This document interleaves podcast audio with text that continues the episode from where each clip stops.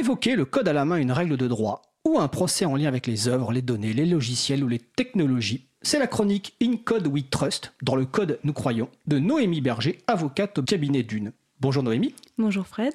Alors le sujet du jour, c'est le RGPD, Règlement général sur la protection des données. Effectivement, nous allons revenir un peu sur les grandes notions du règlement relatif à la protection des personnes physiques à l'égard du traitement des données à caractère personnel, donc le RGPD. Nous avions évoqué lors d'une précédente chronique un certain nombre d'éléments sur ce règlement et il me semblait intéressant d'approfondir certaines notions euh, et notamment de revoir un peu les définitions euh, qui sont contenues dans le, dans le règlement. Parce que le règlement comporte 26 définitions, donc des définitions qui concernent l'objet, des définitions qui concernent les acteurs et des définitions qui concernent les conditions du traitement.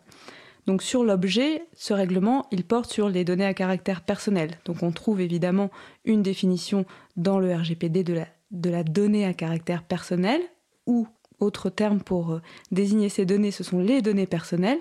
Donc toutes ces données, ce sont des informations qui se rapportent à une personne physique, donc à l'inverse d'une personne morale, qui sont identifiées ou identifiables.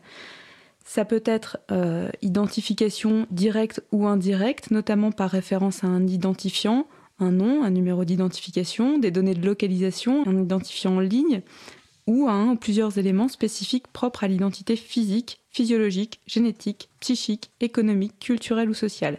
Donc une définition extrêmement large.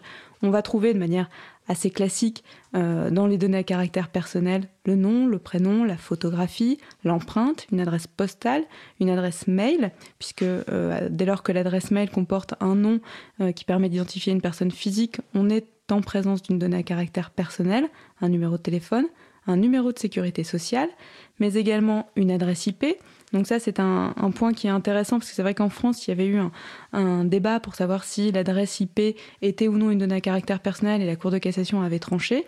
Donc là, aujourd'hui, il n'y a plus de, plus de discussion possible. Euh, au sein des données à caractère personnel, le RGPD va diviser certaines données qui sont un peu spécifiques. On va avoir des données génétiques, des données biométriques et des données concernant la santé.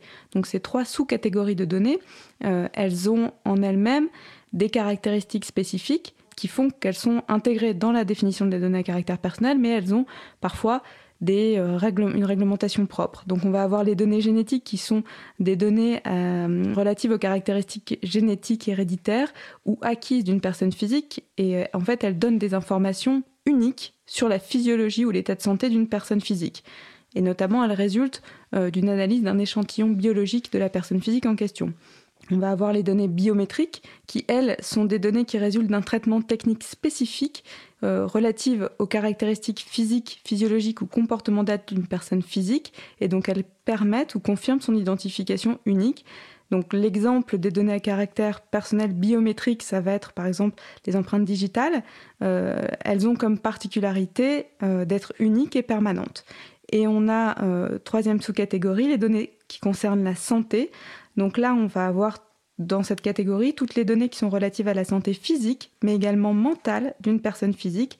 Et il faut noter également que ça concerne aussi les prestations de services de soins de santé qui peuvent révéler des informations sur l'état de santé d'une personne. Donc l'objet euh, du règlement, il est bien euh, défini dans le cadre de la donnée à caractère personnel. Après se pose la question de comment encadre-t-on le traitement de ces données à caractère personnel, et donc c'est tout l'objet du RGPD. Le traitement d'une donnée à caractère personnel est lui aussi défini. C'est toute opération, tout ensemble d'opérations qui sont effectuées ou non à l'aide de procédés automatisés. Et donc, on a par exemple la collecte, l'enregistrement, l'organisation, la structuration, la conservation, l'extraction, la consultation. C'est une définition qui est extrêmement large. Le traitement est extrêmement large. En réalité, euh, toute, opération qui part de la collecte jusqu'à l'effacement ou la destruction de la donnée est une opération de traitement. On a également une définition dans le RGPD du fichier. Donc un fichier, c'est un ensemble structuré de données à caractère personnel. On a, euh, autre aspect du RGPD, des définitions qui concernent les personnes, euh, les acteurs même de, ces traitements. Donc en tout premier lieu, je dirais la, personne principale, c'est celle qu'on désigne comme étant la personne concernée. Les personnes concernées, ce sont celles dont les données à caractère personnel sont traitées. Ensuite va venir ce qu'on appelle le responsable du traitement. Donc le responsable du traitement, c'est la personne physique ou morale qui va en fait déterminer les finalités et les moyens du traitement de données à caractère personnel. Généralement, quand on parle de responsable du traitement, on évoque aussi la, la, notion de sous-traitant. Donc le sous-traitant à l'inverse du responsable du traitement, c'est celui qui va, traiter des données à caractère personnel pour le compte d'un responsable du traitement. Donc on a vraiment cette relation de sous-traitance et le RGPD prévoit que cette, relation-là doit être encadrée. On a un troisième acteur, c'est le destinataire. Donc c'est euh, tout simplement eh la personne physique ou morale qui va recevoir communication des données à caractère personnel. On a aussi une notion qui est définie dans le RGPD, c'est le tiers. Alors c'est vrai que parfois les distinctions sont pas évidentes entre destinataire, tiers.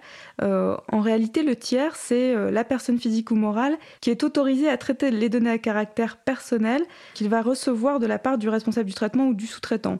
Donc, à la différence en fait du destinataire, c'est que là, c'est vraiment dans le cadre de la relation qui va avoir sous l'autorité directe du responsable du traitement. Donc, ça va vraiment être en lien avec soit le responsable du traitement, soit le sous-traitant. Et enfin, on a euh, un autre acteur euh, qui est euh, défini dans le RGPD, c'est l'autorité de contrôle. Donc cette autorité de contrôle, elle est dans chaque État membre, c'est-à-dire que chacun des pays de l'Union européenne a désigné une autorité de contrôle. En France, notre autorité de contrôle, c'est la Commission nationale de l'informatique et des libertés. Donc c'est l'autorité qui va avoir un certain nombre de compétences pour surveiller, pour contrôler, pour apporter des informations dans cette matière. Et on a enfin un troisième euh, acteur qui n'est pas euh, défini tel quel dans le, RGPD, mais qui a une grande importance euh, dans cette matière, c'est le délégué à la protection des données, le Data Protection Officer, le DPO, qui, euh, dont le statut est réglementé à l'article 37. Et c'est vrai que le délégué à la protection des données, on en, entend beaucoup parler, puisque euh, c'est vraiment l'une des nouveautés du RGPD. Avant, en France, on avait les correspondants informatique et liberté, mais là, le délégué à la protection des données, le RGPD, lui confie un véritable statut avec des missions très importantes. Donc généralement, on désigne un, délégué à la protection des données sur la base de ses qualités professionnelles et en particulier de ses connaissances spécialisées du droit et des pratiques en matière de protection des données et de sa capacité à accomplir ses missions. Euh, le délégué à la protection des données peut être soit un membre du personnel du responsable du traitement ou du sous-traitant. Donc il est rattaché soit au responsable du traitement ou du sous-traitant. Et, euh, généralement, il peut aussi exercer ses missions sur la base d'un contrat de service. Donc on peut tout à fait faire appel à une société pour euh, un cabinet d'avocats, par exemple, pour, euh, exercer les missions d'un délégué à la protection des données. Le délégué à la protection des données doit être déclaré auprès de la CNIL, hein, donc c'est toujours un peu les mêmes acteurs qui reviennent. Sur les, ces acteurs-là, donc euh, généralement, euh, on trouve beaucoup d'éléments euh, de définition, d'explication sur les sites de la CNIL pour bien comprendre en fait quel est un peu le rôle de chacun. il est important de ne pas se tromper et de savoir que lorsqu'on agit de telle façon sur des données à caractère personnel, on est responsable du traitement ou nous sommes sous-traitants et de bien veiller à ce que euh, on a désigné un délégué à la protection des données lorsque c'est nécessaire, parce qu'encore une fois, euh, il y a trois conditions hein, pour qu'un délégué à la protection des données soit désigné. Soit on se trouve dans le cadre d'un traitement qui est opéré par une autorité publique, soit euh, les activités du responsable du traitement ou du sous-traitant consistent en des opérations de traitement qui sont, de par leur nature, de leur portée, de leur finalité, elles vont exiger un suivi régulier, systématique à grande échelle des personnes concernées, donc ça justifie qu'on ait quelqu'un de compétent qui s'occupe de ce sujet. Ou alors, troisième condition, euh, les activités du responsable du traitement ou du sous-traitant vont consister euh, en des traitements à grande échelle de catégories particulières de données. Donc c'est par exemple des données ou des données d'infraction, des données sensibles. Ce sont ces trois conditions qui imposent la désignation d'un délégué à la protection des données. Évidemment, euh, c'est facultatif dans les autres cas, mais rien n'oblige une société qui ne répondrait pas à ces critères de désigner un délégué à la protection des données. Il existe enfin euh, euh, une troisième catégorie de définitions qui vont concerner en fait toutes les conditions du traitement. Donc on va avoir par exemple une définition euh, du consentement de la personne concernée, on va avoir des définitions sur le profilage, sur la pseudonymisation, euh, qui sont vraiment euh, très précisément définies dans le RGPD. On a aussi également une définition de la violation de données à caractère personnel. Donc là, c'est une violation de sécurité qui entraîne de manière accidentelle ou illicite une destruction, une perte, une altération, une divulgation non autorisée de données à caractère personnel. Et enfin, on a la définition, euh, alors c'est une définition, on va dire, indirecte, mais euh, en tout cas, c'est le RGPD qui instaure ce nouveau, euh, cette nouvelle notion de la tenue d'un registre. donc par le responsable du traitement ou le sous-traitant. ces, ces personnes ont dans certains cas l'obligation de tenir un registre. Donc il existe un modèle qui est disponible sur le site de la, CNIL. Euh, dans ce registre, on, intègre un certain nombre d'informations, notamment des informations sur le responsable du traitement ou le sous-traitant, sur la finalité du traitement, la description des catégories de personnes, tout ce qui va concerner en fait le traitement lui-même et les données euh, des personnes qui sont visées par ce traitement. Euh, donc le registre, il n'est obligatoire que pour les sociétés de plus de 250 employés, sauf si dans les sociétés de moins de 250 employés, le traitement qui est opéré est susceptible de comporter un risque pour les droits des personnes concernées s'il n'est pas occasionnel ou s'il porte sur des catégories particulières, comme on l'a vu, donc des condamnations, des données sensibles.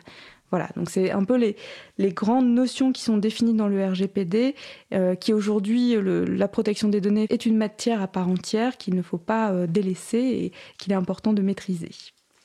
Eh bien, merci Noémie. On va, on va repréciser, contrairement à ce que beaucoup de gens pensent, que cette, ce RGPD s'applique à, tout le monde, en fait, et pas simplement aux grandes entreprises, contrairement à ce qu'on pense. Hein. Le, responsable du traitement, ça peut être une entreprise, une association, une collectivité. Donc, n'hésitez pas à vous, vous renseigner à la fois sur le site de la CNIL. Euh, il y a aussi des transcriptions qui ont été faites récemment de conférences dans lesquelles on abordait le RGPD donc sur april.org. Et si vous avez besoin, comme dit, vous pouvez vous rapprocher de professionnels je vais faire un peu de pub, notamment évidemment le cabinet Dune, Dune.fr, où Noémie Berger, donc, est une notamment spécialiste du RGPD. Ben, merci Noémie, bonne journée. Merci Fred. Et je te souhaite éventuellement un bel été aussi, parce qu'on se retrouvera qu'à la rentrée. Également.